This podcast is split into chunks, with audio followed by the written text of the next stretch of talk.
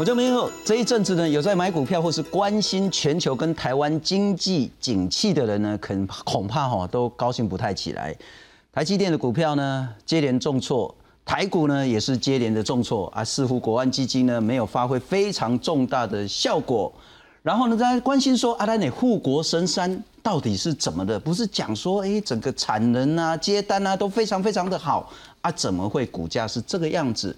反映的是呢，包括台湾跟全世界的景气。三星，韩国最重要的产业之一呢，他谈到说呢，晶片除今年之外，恐怕明年呢也是晶片半导体的寒冬。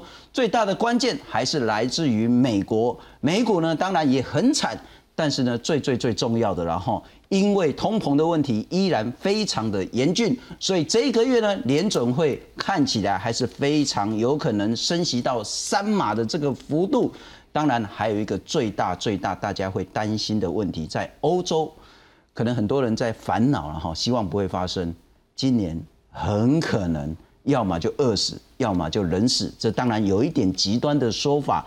因为乌俄战争的关系呢，导致欧洲面临到这已经不叫做能源危机，这已经叫做能源的灾难。今天从台湾再谈到全世界，现在面临到非常严峻的挑战。介绍三位特别来宾，首先欢迎是光电科技工业协进会的执行长罗怀佳罗老师，罗执行长。是主持人好，各位观众大家好，非常感谢。那今天我们有新的来宾，新的好朋友。电子时报其实呢是台湾非常重要，在介绍借这个报道半导体高科技产业，就是 Digitimes 的顾问。之前呢，也是东吴政治系的讲师吴林祥吴老师，你好，谢荣你好，观众朋友们你好。当然，我们的好朋友淡江大学欧洲所的副教授张福昌张老师。主持人各位观众大家好。在请教两位这个高科技的专业来宾之前，我们先来看看为什么包括台积电、包括台股、包括全世界现在呢都是乌云罩顶。面对市场传闻客户砍单的压力，七号台积电股价开低走低，下跌十六点五元。今天则微幅反弹二点五元，收在四百七十五元。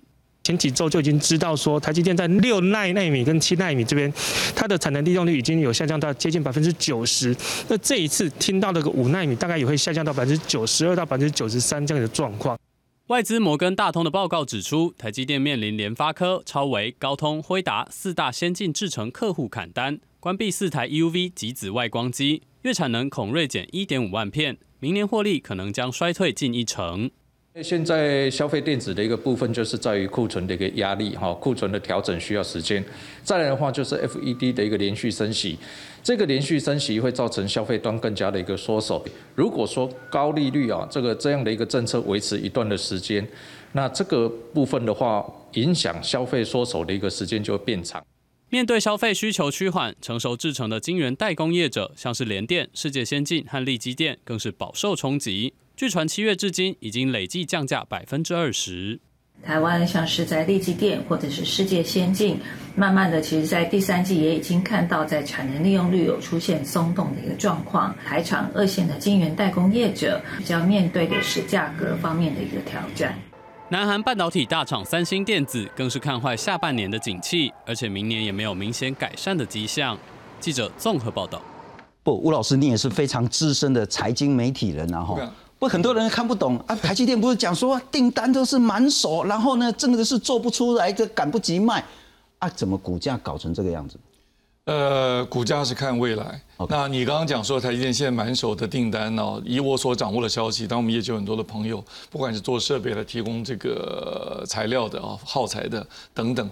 的确，他生意好的不得了。OK，但是呢，未来有很多的可能不确定的因素，让大家对它的股价会比较忧虑。过去我们看产业就只要看产业就好了，现在我们看产业呢，还要看最上层有一个什么影响呢？就是政治、国际政治的影响，影响到全球产业的布局。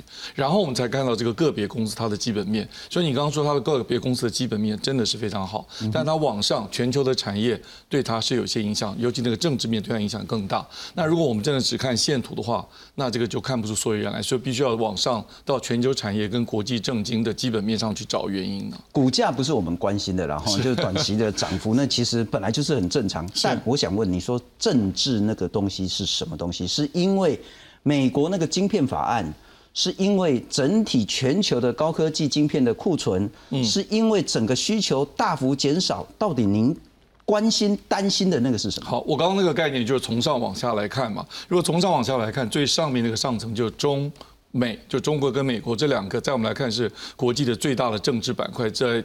激烈的挤压，OK，呃，所以我们大家常讲地缘政治，这个激烈的挤压的情况之下，造成了很多的产业呢都必须要重新调整。尤其拜登政府上来之后，他最大的一个政策就是要什么？就是要重组全球供应链。是。那过去尤其是半导体这个供应链，它是分布在全球，它不是一条链而已啊，它是一个网状分布在全球。它可能这个产品啊，这个零件是要来自亚洲，那个零件来自欧洲，这个零件来自日本，那个零件来自美洲，它是一个分布全球的网状的。但是拜登的意思呢，就希望你刚刚提到这个。呃，法案对不对？晶片法案，它所有的目的都是一样，要重组全球供应链，同时排除所谓的红色，就中国供应链，把它排除在外。那这个半导体这个行业要重组供应链，它真正参加的所谓的这个玩家或者参与者，其实非常简单，就是东亚的中日韩台。是。那既然中国要排除之外，就只剩下日韩台。那日韩台各有所长，韩国呢是在晶片很强，台湾是代工很强，日本的设备跟这个耗材、材料、原料是很强。所以美国希望能够，就是我们讲的去 four 嘛，他希望。他自己做领导，然后把另外这三个国家，就是呃日韩台，能够结合起来，成为一个 c h for 一个晶片联盟，让他这样重组供应链呢，就保障所谓的自由世界、自由国家、西方国家这供应不缺。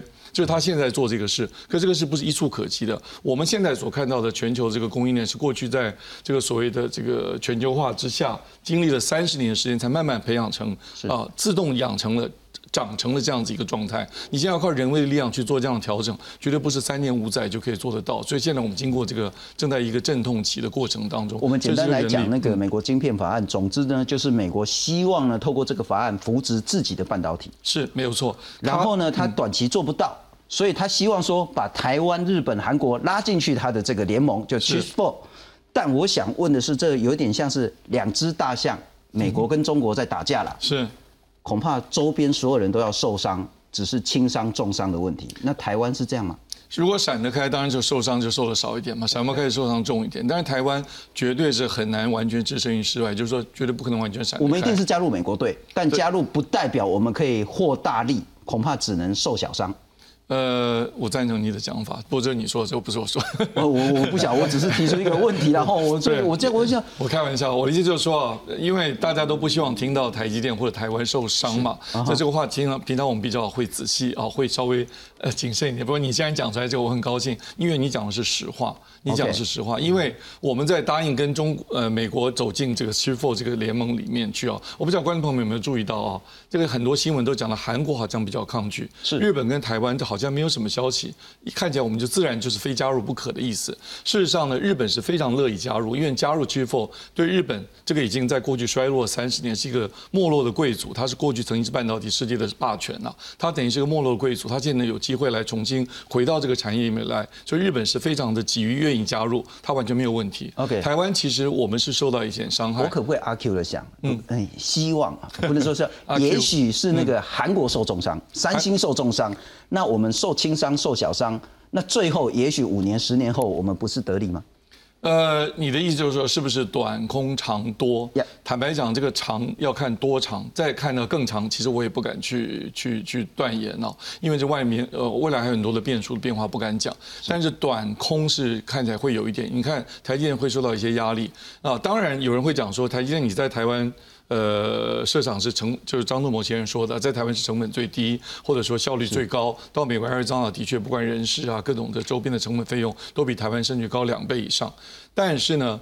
从风险的角度来讲，如果台湾现在也有缺水、缺电、缺人才、缺工、缺灯、缺土地的问题嘛，所以把这个风险啊，我讲的风险不是光这个商务上的风险，有政治上的风险，也不是光这种风险，也有商务上的风险。这个五缺就指这个完全经营上的风险，把它分散开来，哦，到美国去，这样也是合理。可是无论如何，成本是一定提高。所以张东谋先生会讲一句话说，无论如何，将来晶片价格会变高，这个是对的。了解。那执行长，我要请教您，然后刚我们跟那个吴大哥、吴老师在讨这个这个事情是说。台积电是我们护国神山，我们当然是说希望台积电继续护国佑民，不要受到任何的伤害，甚至它可以更加的茁壮成长。我想问的是，我们也不谈股价，台积电后续真的会有这么严峻的挑战吗？我想这个台积电是 CPU 啊，那就是电脑的这个心脏，通讯这个全部要靠新机部分。那现在对于产品的需求啊，我们大概可以看到，啊，手机、笔电啊，然后这个呃 server 啊，这计算机的这中心啊，然后另外一个新的电动车是。啊，那我们现在还有另外一个面板，嗯哼，啊，但是我们可以看到这个呃最近以后的最近的一个发展啊，手机、笔电啊、电视都下来了，所以对于芯片的需求啊，IC 的需求自然会下降，所以这个部分的需求好，也有高阶的，有低阶的，嗯哼，好，那我想这一件，但是在唯一成长的啊，应该是唯二成长的啊，电动车在上升。好，那另外一个好就是 server 在上升，好，而 server 在台湾，啊，那其他都在大陆，啊，那在这个情况下的话，我们无可不从中国大陆或是延伸下来的啊，这个市场需求在快速的上升，好，如果这四四个国家加起来以后，啊，那大家手拉手都同意了，那大陆市场谁来？韩国当然不愿意欢迎放弃啊，嗯哼，在这个市场上最大的，啊台湾啊，因为我们的组装力量啊是全世界最好的，所以在大陆的手机的组装，啊，在大陆笔电的组装，啊都是台湾的，所以真正放掉这个市场，对台湾的厂商会有不同的想法。那韩国当然很清楚了，啊，所以韩国在这里面他有不同想法，嗯哼，所以他打了两个很漂亮的战。啊，第一个他说这个四方联盟的话，啊，要注意到一个中国的政策，换句话说，台湾不可以当成国家来考虑，啊，要逼的这个里面变成用厂商的角度来考虑，而不是国家角度来考虑。好，第二个部分，他愿意到美国投资，他愿意投资两千亿美金到那边，有十个厂到美国去，但是希望啊不要限制他去大陆投资。所以他在这个时候，台湾如果被限制住的时候，大陆市场这个整个他有这个时候他弯道超车最好的时间，他也这里面。那日本的这个部分的话，他当然天上掉下来礼物，他为什么不要？啊，那日本也有相当的技术，是啊，所以在这个里面的话，我们怎么知道日本没有第二个想法 s m o r 在开始之前，他是排行老三，啊，所以将来这个部分。他会不会尼控再起来？嗯哼，啊，他现在说摆脱美国压力，让他过去的那个创痛，他会再比。啊，这个里面都大国之间哈各有想法，是，而且面对这个不确定的情况，啊，日韩国也在加强投资，日本再加上投资，欧洲也在加上投资，啊，那这个长远而言的话，那我们大概可以看到有可能供过于求。好，那这是小的部分，那是高阶的部分。低阶的部分，平阳讲，在这几年下来，中国大陆在这个二八纳米到四十纳米的话，已经是市场主力了。啊，那我们可以，我不敢说这个东西会相同，啊，但是从大陆在被嘲笑的啊，这个手机啊，然后汽车，嗯哼，现在它的制造能力怎么样？我们不能。小看啊，它将来在这个 IC 的这个准备的力量是啊，所以长远而言的话啊，如何能够这个保有这个全球的市场，台湾也要注意。不，我当然清楚罗司机长谈到说，当中美高度竞争甚至是对请的时候呢，呃，台湾台积电可能会有一些隐忧。不过等一下也要特别请教你，那如果我们加入美国队？其实，在晶片法案也不代表说台积电就要放弃整个中国市场，只是说它在某个特定规格上，它没有办法继续在中国扩厂的这个情形。那到底这个冲击又有多大？我们来看看，是不是景气真的有一些比较严峻的一些讯号？台经院的研究员刘佩珍他说呢，半导体全球呢都开始逐步趋缓的，从消费性电子、智慧型手机到刚谈的伺服器、云端运算呢，都慢慢的在趋缓。摩根大通呢，他说下游供应链呢都跌入高库存，库存仓库囤一堆，结果没卖出去，因为人家越来越不需要，低需求的这个情势。台积电的先进制程有四大客户都砍单，那五纳米晶片利用率也下降了。八十台这个叫极紫光机台呢，年底要关四台，月产能呢会少掉一万五千片。不过台积电说，今年哦全年哦产能都紧绷了，短期确实有一点不确定性因素，但长期的需求结构呢依然非常的稳固，整体营收跟获利呢预期不变，明年二三年呢依然是维持成长的一年。那机台设备每年都有规划嘛，有些要维护，有些要升级嘛，哈，这不代表说真的就很看坏。我们也欢迎第四位特别来宾，是淡江大学财务金融系的教授聂建中聂老师。好，信中还有各位观众，大家好。好，聂老师，你长期关心金融景气了哈？是。呃，好或坏，赢或优。你说现在的金融景气吗？今年、明年？OK，当然到今年到年底之前，我相信大家都还在强调这个高通膨所影的影响到了我们整个那个呃整个金融环境的变化，就是你看费德的整个政策，当然以升息为主嘛，当然大家都知道这个升息是比预期原来想的还高，从。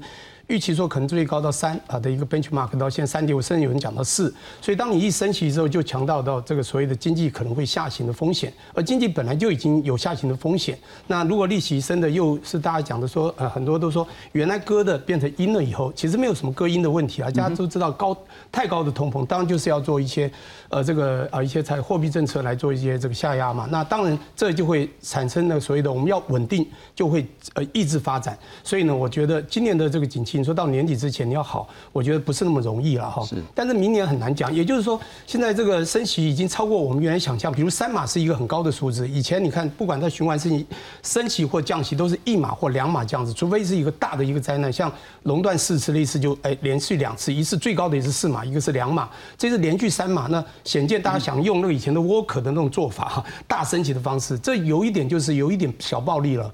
所以我觉得在这种暴力之下，当然你通膨就很容易被压制。我们现在已经有点消息知道，那这个我们讲通膨的数字从八点多到九点多，九点一，现在回收到八点六，其实预期下一次可能会在六点多，那这表示升级是有效。那也就是说。在升息之下，我们的这个经济呃经济被啊压缩下行，今年我觉得到年底都不会有很好的数据，明年可能很快通膨就会有点下压，然后景气就会慢慢，这是一个 business cycle 嘛。是，顺着您刚刚的说法，我们等一下再来谈谈美国晶片法案就大的整个结构面对半导体对全球景气的影响。但回到您刚刚谈的，因为高通膨，对，东西变贵了，是因为高通膨口袋变薄了，嗯，所以需求就没了，所以库存就多了。那如果说美国透过暴力升息的方式，当它升息到一定的幅度，也许三趴、四趴，甚至五趴、六趴以上，通膨压下来，需求不就又上来，所以这个问题就解决了，不是吗？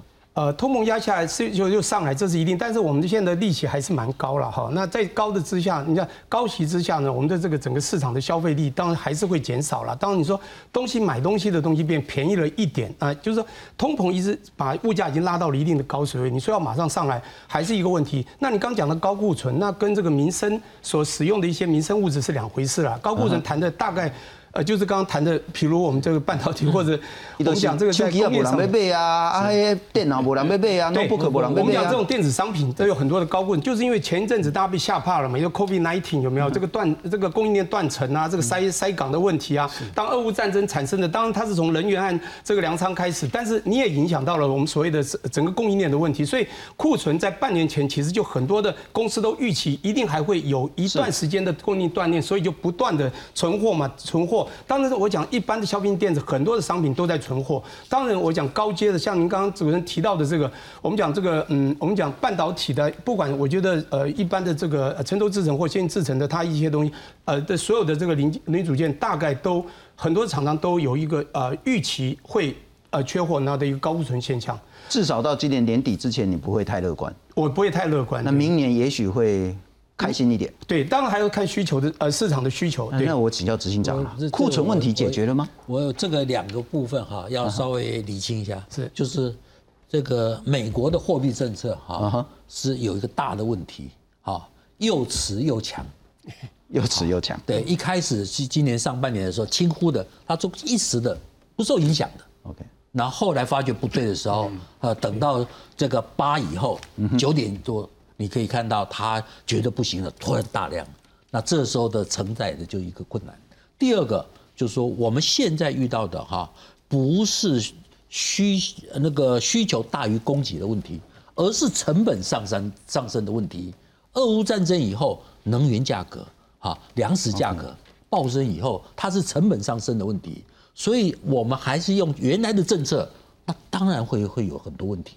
我大概简单补充来。那那请教执行长，所以库存的问题，因为我们看到很多的报道都讲说，其实慢慢在消化库存，是年底之前这库存问题可能就会解决一大半，是这样吗？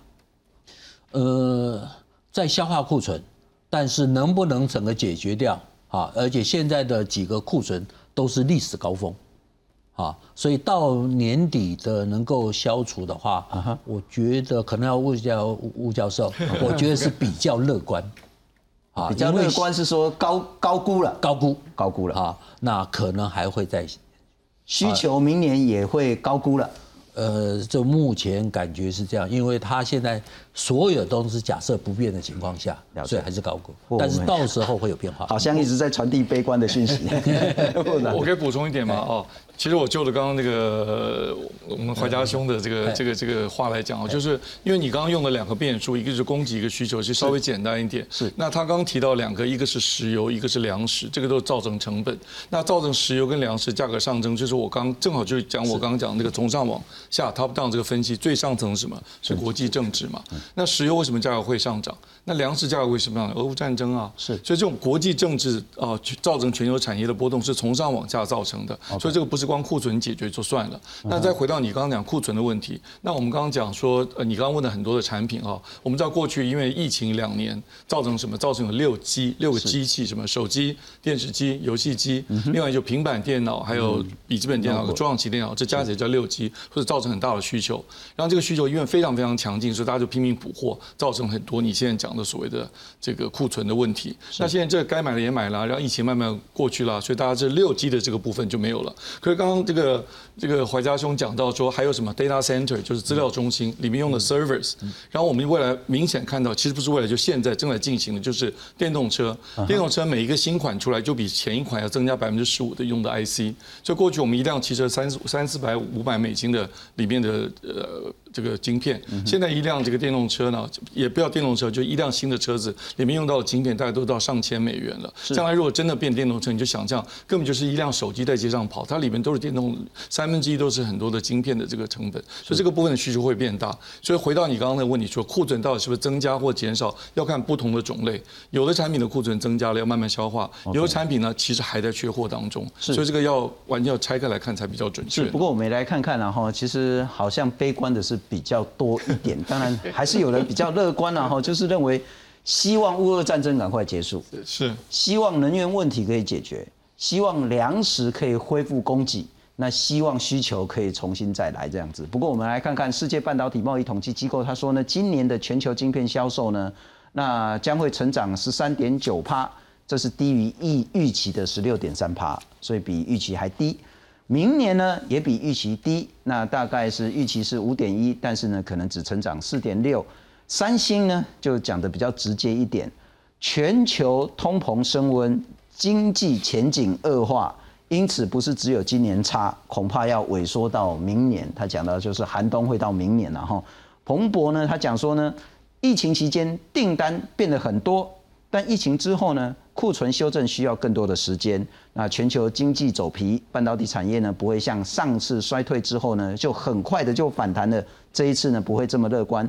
花旗也谈到说呢，这可能是十年来或是二十年来最严重的一次降幅。不，我先请教一下张老师了哈。刚我们一直在讲通膨，通膨，用公比狗，美国那种八啦九啦那种 CPI 加西洋，欧洲看起来好不到哪里去吧？对，欧洲也是非常严重。如果说拿澳洲联盟它的平均值来看的话，在八月份是七点四，好，那个别国家来看的话，英国是十，是很可能会升高到十八、二十二，好，所以英国是很严重的。那德国来讲的话，有没有听错？十八的 CPI，甚至会到二十二，通膨，好，所以说新新上任这个首相他的责任是非常，美国九就已经受不了，然后要用那个暴力升息，对，因为为什么呢？在这个通膨在高峰的时候，这这两个月的发展里面，英国是无政府状态。好，在七月初的时候，他强势被逼宫下来之后，他就不管事了。他就带着他的老婆去度假去，啊，直到九月五号，就前几天，他新首相选出来之后，他才陪着这新首相到苏格兰去面见这个女王，去完成这个这个任命的程序。所以这两个月空窗期，无政府状态，没有人去管这些通膨的问题，一些一些价格的问题。所以英国人是相当煎煎熬了两个月，嗯好。那我们回到说，为什么通膨会这么严重？刚才各位前辈、前进他们前辈他们所讲的一些，特别是我要呼应吴吴老师的一些讲法，就是说，在我们看到现在的经济危机问题，啊，在高层次的国际政治是是特别特别值得我们去关注。那说开了，就是乌俄战争对目前的能源危机啊、经济危机它所造成的影响。是。那能源这一次的这个乌俄战争，说穿了就是改变了西方国家跟俄罗斯的关系。哦，俄罗斯关系以前，各位如果说还记得，在今年六月二十九、二十九、三十号，在马德里召开北约高峰会的时候，那三十个北约的会员国通过了一个新战略计划，那里面就把俄罗斯从十年前的合作伙伴关系，把它定调为说安全威胁的一个角色，所以从好关系变成坏关系。嗯哼，这个描述就告诉我们一个事实：十年前欧洲国家都认为普京是好东西的，是好的合作伙伴，所以这个也不难理解，说为什么十年前德国会这么坚持去跟俄罗斯去新建这一千多公里的北溪一号油管。那一条还不够，北溪要继续盖。那当时过去的十年，成品的时期，跟俄罗斯保持好关系，谁能够跟俄罗斯建立好能源关系，谁就得天下。德国就是这样，它北溪一号提供它百分之六十以上的天然气供应，他节省了很多的一些基础建设的一些建设。那他享受了从俄罗斯来的这能源低于国际价格的低廉的一个能源，有帮助这个德国。经济的一个发展，所以在这个乌俄战争发生之后，这个关系改变之后，西方国家才考虑到说，这个坏蛋普丁啊，这个颠覆了国际秩序，去侵略这个国家，这是才到我们西欧国家所设立了红线，民主自由自由是不可侵犯的，才一夕之间醒过来，要全力去打压这个普京的一个权利。是，所以现在的经济危机、能源危机。其实是由西方国家先挑起的，西方国家一开始就先对俄罗斯寄寄出经济呃能源制裁，是。要集合西方国家的力量，团结一致，不要买他的石油天然气，让他没有钱去打这场战争。是，普京就从这个过程里面学到了，原来能源可以当做是一种武器工具。嗯哼，所以说他就把把这个北溪一号玩得非常淋漓尽致。先把你减少四十八的供电供供应，那六十八、八十八，甚至现在威胁要全部断机。所以现在有一点像 chicken game，就是说呢，西方国家认为说，啊，你那个普丁这么坏啊，莫名其妙侵略人家乌克兰，然后所以我就用所谓的能源跟所谓的其他的方式呢，去禁运、去制裁。是。然后呢，没想到普丁真的坏，而且坏的入骨了，就是说变成好，那就来玩，而且他坏的有实力。现在搞到后来是全欧洲面临一个。二能源的极大的恐慌，那我想问张老师了哈，所以这场战争年底甚至明年恐怕还会持续下去，这个是很难说的。今天要停止这场战争有两个条件，第一个条件是西方援助乌克兰的先进武器要尽快到位，第二个是俄罗斯增补兵员或者是后勤物资的能力要不能够在一夕之间暴增，哦。那要抑制俄罗斯的这种增援的一个动作，就要截断它的一些补给线、铁路运输，哦，就要截断。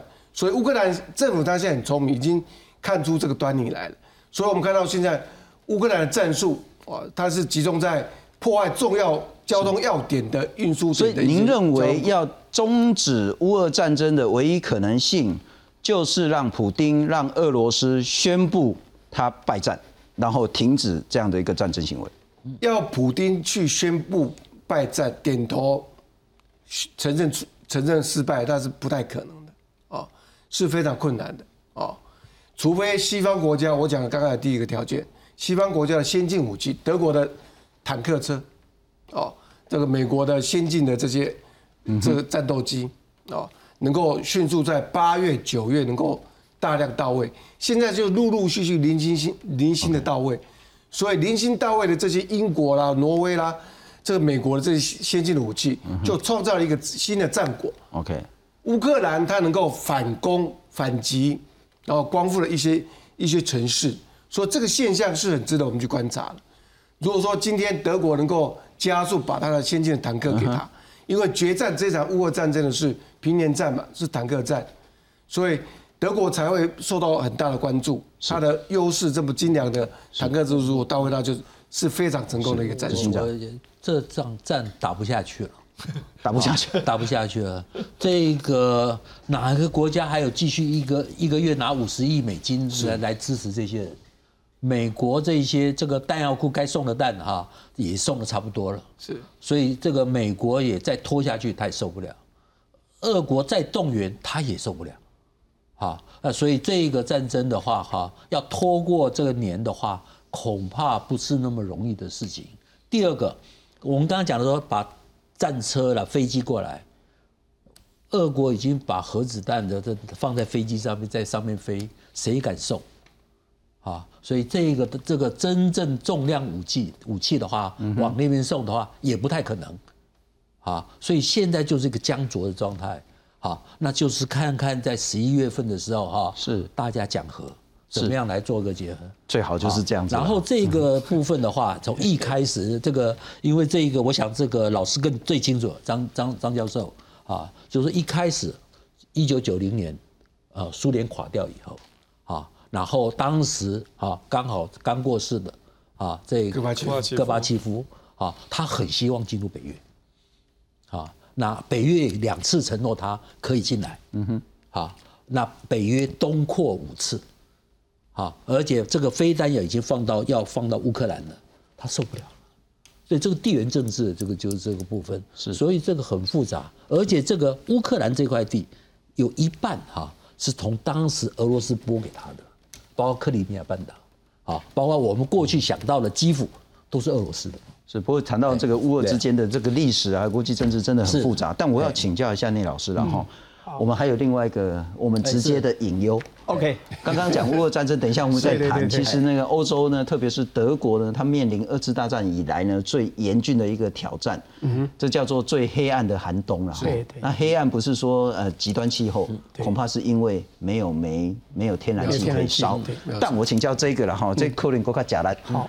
呃，多次的升息，因为极为严重的通膨，刚刚张老师说呢，英国其他欧洲国家呢，通膨是十几、十几，甚至到二十起跳。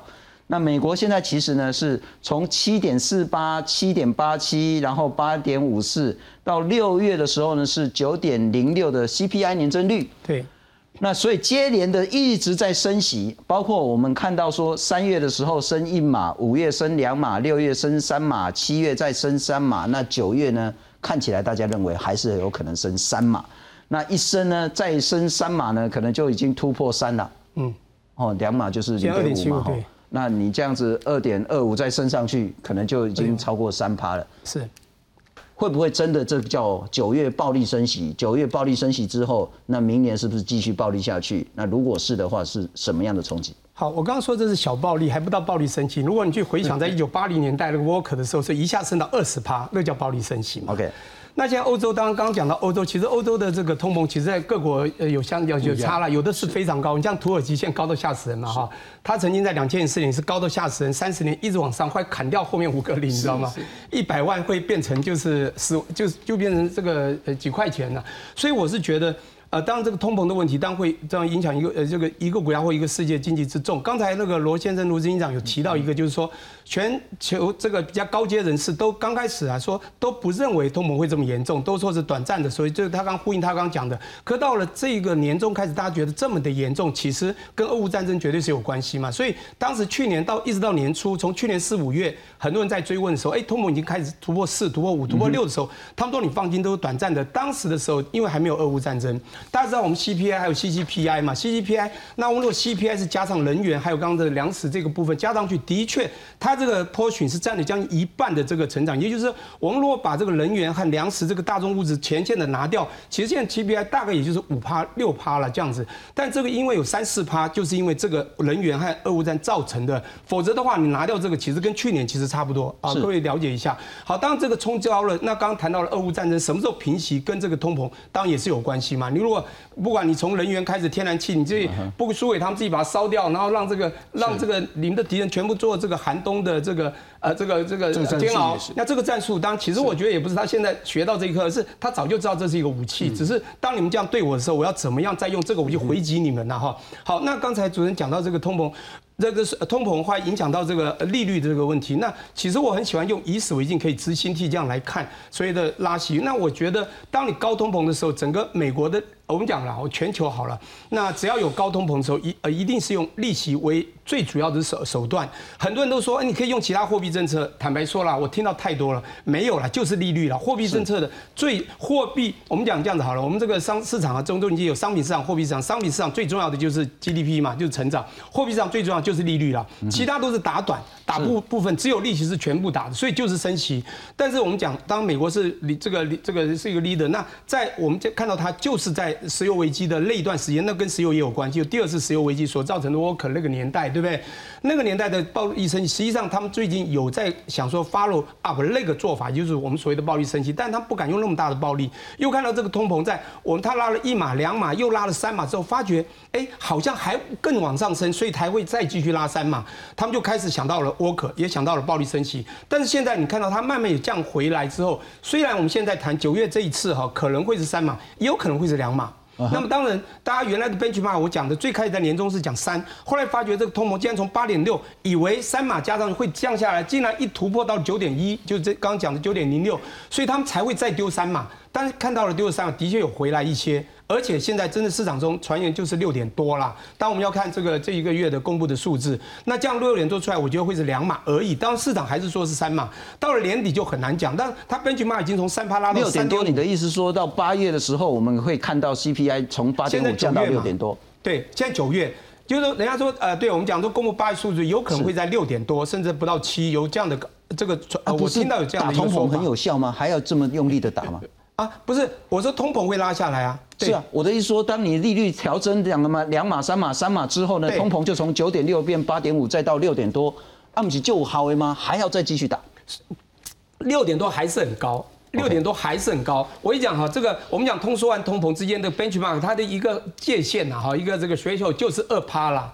你们回想一下，在金融海啸的时候，当时他们丢出了所谓的一次降了七次，又降了零，这个我都记得很清楚。就两千七年的时候，九月十八号第一次在 Bernanke 的时候，从五点二五降到四点那个四点七五，就开始一路降到了这个将近两趴。后来到了这个金融海啸真正发生的两千零八年九月的时候，九月到十二月又马上降到零。他用一个零到零点二五这个 benchmark，对不对？呃，这个 range，那这个时候你会发现，它为什么这样急就就降息？然后也就是大家知道那时候这个经济又很糟，就必须用这个呃，我们就讲零利率呃来这个呃让全世界这个回温，对不对？聂老师，我请教你，然后很势必呢，不管是两码或三码，反正这这一个月呢，联准会一定会升了哈。对，那升了，不管明年升的情形会怎么样，总之在美国还是持续升息、通膨依然严重的情形下。台湾的资金恐怕还是会继续，而且是大量的流往美国去。是，这也是我们大家很关心的议题啊。我们在投资上，我们的股票也因为受这样影响，外资都跑了。我们看现在投信很多拉货，但外资还是减量嘛，一直在呃这个呃抽这这这这抽取资金。那么当然这个很明显的，我们都知道，我们讲这个从利率评价的时候的角度，照理讲应该均衡，但是你从套利的角度，哪边的利率高？当然，我们讲它的投报机会好，资金就会过去。所以看到我们现在继续的贬值，它还是会升起，而且我们升的又比它慢，而且我们现在有很大的一个这个价差的话，那当然还是会继续跑出去。但我这个市场已经大概，我想这要看怎哪哪里的报道啊，这个或者我自己这样的分析，或者背上部分的分析，我认为其实这样的一个升息的方式，在现在是因为几次的黑天鹅所造成这种通膨。应该会有三号在年底会有还不错的降温，到明年的年初，我觉得这个升息的步伐，并不现在是因为现在大家还是很恐慌，现在的高通膨六点多还是很高啊。你说假设出现是六点八、六点九，还是很高啊。是那这个时候当然还是要升息，但我觉得他可能就考虑两码，或者可能就不是三码，因为到这是第二季嘛。九月是第二季，它一季两次嘛，到第四季还有两次啊，十一月、十二月还要再两次。你今天把子弹都用光了，那年底怎么办？所以它有可能，我认为啦，现在四转是三嘛，这是是因为前几次的八以上的通膨所造成。是如果现在这个公这个数字一公布，我觉得可能会好一些。我等一下要请教一下那个执行长跟吴大哥，就是整个特别是美国这整个经济环境对台湾会有什么冲击？但我们也来关心欧洲。呃，现在欧洲可能面临到一个很严重的情形，以前的电价呢，如果是用一的话，现在的电价可能是要三倍。三四倍没有错。那以前的东西呢，也许吃还吃得起，恐怕现在很多欧洲人呢，在粮食这部分出了很严重的问题。今年的冬天呢，会有多冷呢？但是很显然呢，暖气恐怕不太敢开下去。我们来看看。乌俄战争掀起欧洲的能源危机，德法的契约电价先后飙破千元大关，和去年同期的八十五欧元相比，暴增十倍以上。民众不满的情绪日益高涨，德国街头出现反乌和挺乌的两派示威民众。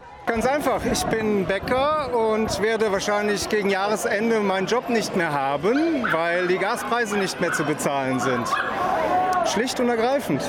Und was fordern Sie von der Regierung? Was muss Nord Stream 2 anschalten und fertig ist.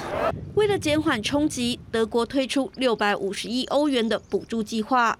法国则宣布，冬天来临前将重启所有核能反应炉，而从十月起，英国的天然气和电费上限也将调高八十 percent，生活成本暴涨到难以负荷。今年夏天，民众份额罢工上街抗议，甚至有人高喊拒缴能源账单。My pay has only gone up five pound in sixteen years. So imagine that. How much my rent gone up? My food, my cost of living in general. 根据卫报民调，四分之一的受访者表示，今年冬天不打算开暖气。在野党痛批，人民被迫在挨饿和受冻之间二选一，是国家级的丑闻。该如何解决这次的能源危机，已经成为新首相特拉斯的当务之急。记者综合报道。张老师，第一个问题是饿死或冷死有这么严重吗？会不会太夸张了一点？欧洲不管是英国、德国乃至于其他欧洲国家的人民，现在遇到什么问题？是饿死冷死，这是他们双重的一个危机。好，其实欧洲表面看起来是很进步的，其实他们有很多人是生活在贫穷线底下的，啊，特别是英国，英国它现在所面临一个很大的问题，就电价、油价都暴涨嘛，有很多人的话就是担心这个冬天真是过不了。那有很多店家有百分之六十左右的小店家准备要关闭了，所以这个对英国的经济冲击非常大。所以新上任这个首相 Truss，他就提出一千亿哦，一千亿英镑，大概是台币三点五五兆，嗯哼，台币哦，是。这些数字要来帮助这些这些能源公司，帮助他们他们能够继续营运下去，因为能源公司在英国，英国它本身是可以能源自给自足的国家，北海油田、石油跟天然气，但是在过去成品时期，它还是在欧洲联盟会员国的时候，它就跟随着欧洲联盟的共同能能源政策，那透过这个陆路的石油管线从俄罗斯进口石油跟天然气，所以因为比较低一点的关系，英国在北海油田的开发就量压的比很低，就利用这个俄罗斯的能源来解决它它国内的一些能源消耗。现在俄罗斯那边断掉之后，它一时半载之间没有办法自给自足，是才造成的英国这么严重的能源跟那我再请教你第二个问题了哈，简单的问，普丁说要断掉北溪一号管，这几天赶他棒掉呛虾，还是说真的很可能马上要发生？我们来看看现在欧洲的能源危机，甚至叫能源灾难。是，那俄罗斯对欧洲断气，那其实现在断的都是说没有啦，我不是说恶意的，是因为我要维护嘛，哈，是出了一些供给的状况等等的。八月底的时候呢，关闭北溪一号三天，说要例行性的维护。九月二号说，哎，可能要无限期断气，主要是呢涡轮机在加拿大维修出了问题啦。那九月八号呢，欧盟要限制俄罗斯天然气价格，那普丁就说，那我干脆整个给你断了哈。啊，这几天棒雕，啊，是说真的很可能会发生，电价已经飙涨十倍了。那德国明年的电力合约呢，是每兆瓦九百九十五欧元，涨了七十趴，在一个礼拜内。法国呢，也比去年涨了十倍。那能源供应商呢，相继的倒闭潮可能就会发生出现，那相关的工业可能也会连带受到很大的冲击。普丁是讲真的还是讲假的？他是讲真的，但是普京他必须要考虑到一点，这个效果问题是成递减的。他在。二月开打之后，三月、四月的时候就一直在在主张说，我一号、二号要给你关掉，小心我会做这个事情。所以因为这个这个宣誓的关系，所以欧洲国家，特别欧洲联盟就有心理准备，就提早就寻找新的能源来源国。他去亚塞拜然、去卡达、去去沙特阿拉伯、去非洲的利比亚跟奈及利亚这些国家去找新的来。新的来源，那我提供一个数据给我们的观众去参考，就是说，听了这个数字，大概就会比较心安一点。欧洲联盟它在二月初的时候，对俄罗斯能源依赖是百分之四十，OK，那现在已经降到剩下百分之九，也就是这半年的努力之下，它已经减少了三成以上的一个依赖程度，所以剩下百分之九跟之前的百分之四十，那欧洲国家的压力。跟那种威胁感，那是降降的非常多，所以普京必须要知道说，他在关到北溪一号，他只是会会坏的名声了，加深欧洲国家对他的怨恨，让欧洲国家支持乌克兰力道增加而已。了解。他实际上在能源或者在战略上所要取得效果，他是跟以前。普京如果真的断了北溪的话呢，第一个，现在欧盟对于北溪一号管、二号管的依赖其实也大幅降低，然后第二个也有替代能源，第三个呢也凸显说，哎，这样讲黔驴技穷好像不一定准确，但至少那个可能它会引起更大更大的反扑的力道。第一个就是说，北溪一号跟二号它是不太相同，二号的话是在去年九月完完工了啊哈。完工了，因为乌俄战争爆发了，所以德国政府停止批准它运营，所以它是还没有运作的一条完成的天然气线。那一号是从在二零二零一一年左右就开始运作到现在。那其实我不认为说欧洲国家是全穷里巨穷啊。那因为我反而喜欢用一个务实跟弹性，俄罗斯啊，普京啊。无波啊嘛，伊就跟他讲话，能源给你等掉。那欧洲国家它是很务实跟弹性在处理这次能源危机。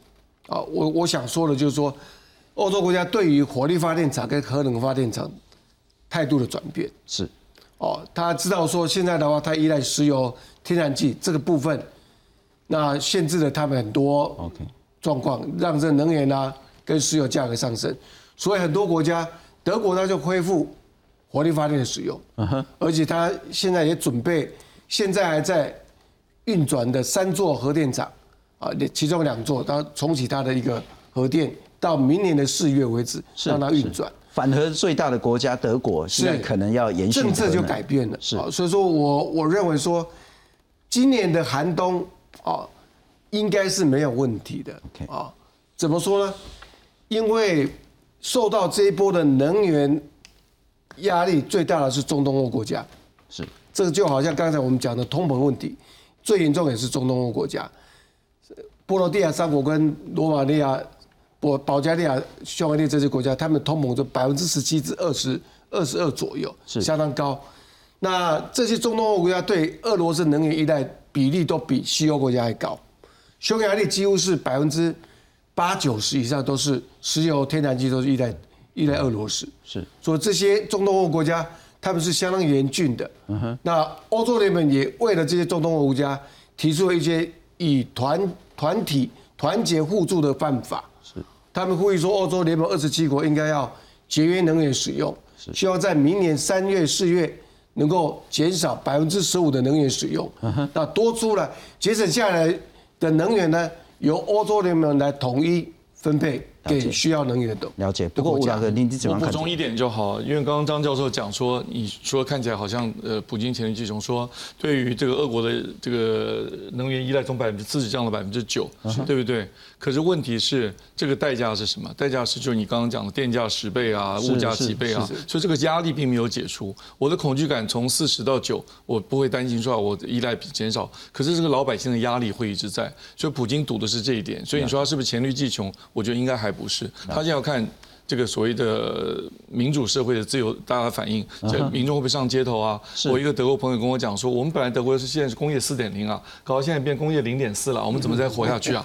对不对？我买东西变得非常贵啊，对，所以这个民众的反应如果。传到他的政府，甚至对新上任这个肖兹不满呢？你到底是这个能不能够站在我们的欧洲自己立场、德国自己立场，不能完全靠听美国的话嘛？就这个民众的这些反应，对他的压力并没有减少，虽然从四十降到九 percent，这个压力还在。这我们刚谈了很多美国不管升息或通膨对台湾的影响。这个四十降到九哈，这个里面还有很多偷偷从俄罗斯买过来的，到印度来的，才达到这酒。那现在就是第一个哈，这个是不是短期的？是。短期的话，它可以撑一下，但长期的话，哈，撑不下去，因为压力一直在嘛。是，就我刚刚讲，压力一直在。那吴大哥，我要请教，刚我们谈的说，美国的通膨升息对台湾可能会有一些影响，一定有啊。那欧洲现在不管是能源问题、粮食问题，对台湾会有什么影响吗？